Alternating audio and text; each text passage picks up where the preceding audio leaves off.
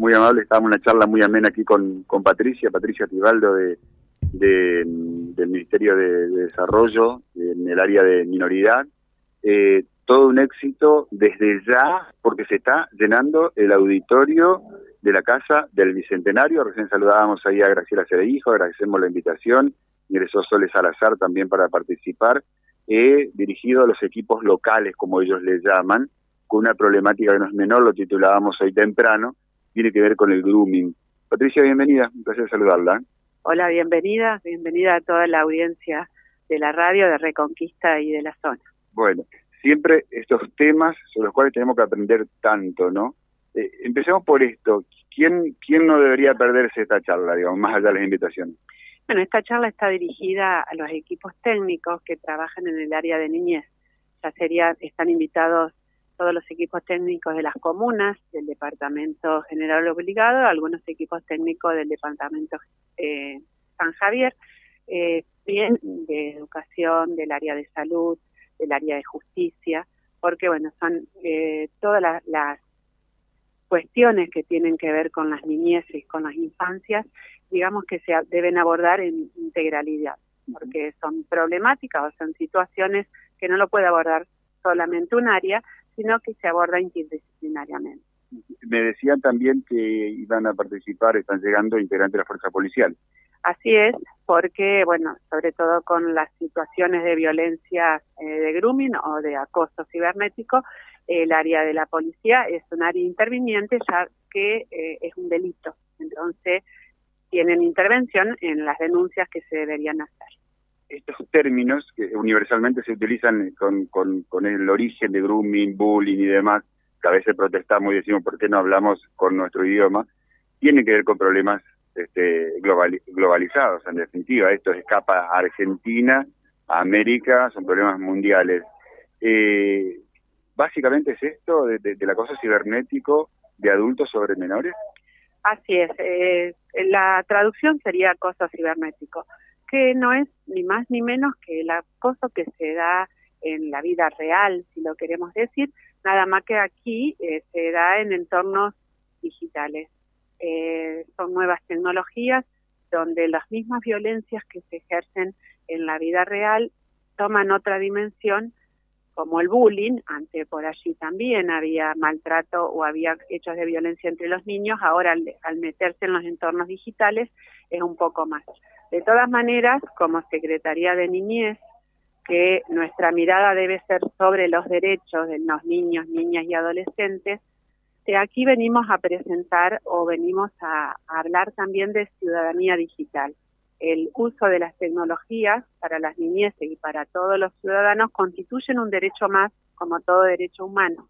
En este caso, la ciudadanía digital le da al niño la posibilidad de comunicación, le da identidad, le da, eh, le crea lazos, le puede llegar a través de las plataformas a crear sus propias músicas, a crear arte. Entonces, bueno, es como hacemos de los entornos digitales un lugar de uso seguro y responsable para las niñeces y las adolescentes. Partimos de que la premisa no es prohibir, sino constituirlo como lugares seguros y responsables para que realmente ellos puedan desplegar el sinnúmero de, de posibilidades que le da la tecnología eh, en estos momentos está el licenciado José Odazo en estudios. José, me gustaría que te puedas saludar con, con Patricia, es un tema de rigurosa actualidad. Bueno, tenemos una historia reciente en nuestro país, eh, dramática, el caso de Micaela, eh, y como otros tantos, en definitiva, también, obvio, nuestro, nuestra comarca no escapa a este tipo de, de acosos y de daños, José. Eh, ¿Puedes saludar a Patricia? Cómo no. Patricia, ¿qué tal? Buen día. Hola, buen día, José. Muy buenos días. Eh, eh, Ustedes advierten eh, que lamentablemente por allí este tema de los acosos, del grooming, va, va creciendo, se va incrementando.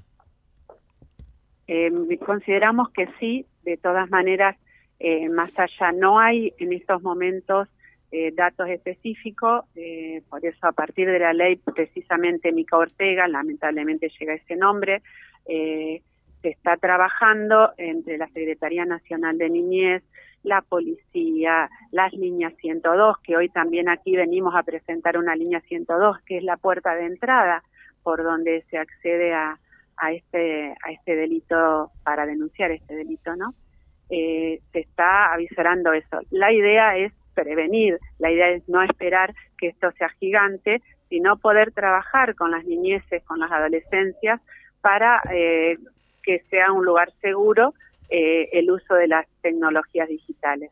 Y precisamente ha nombrado la ley Mica Ortega, la provincia de Santa Fe, en mayo de este año adhiere a la ley Mica Ortega y es a partir de ahí que se está construyendo el programa provincial y se están haciendo estas jornadas de reflexión, de capacitación y de intercambio para poder entre toda la ciudadanía eh, hacer la reglamentación de esta ley y ver los pasos que vamos a, seguir como ciudadanos, como Estado, para eh, que los niños, las niñas y adolescencias puedan usar los entornos digitales de manera segura.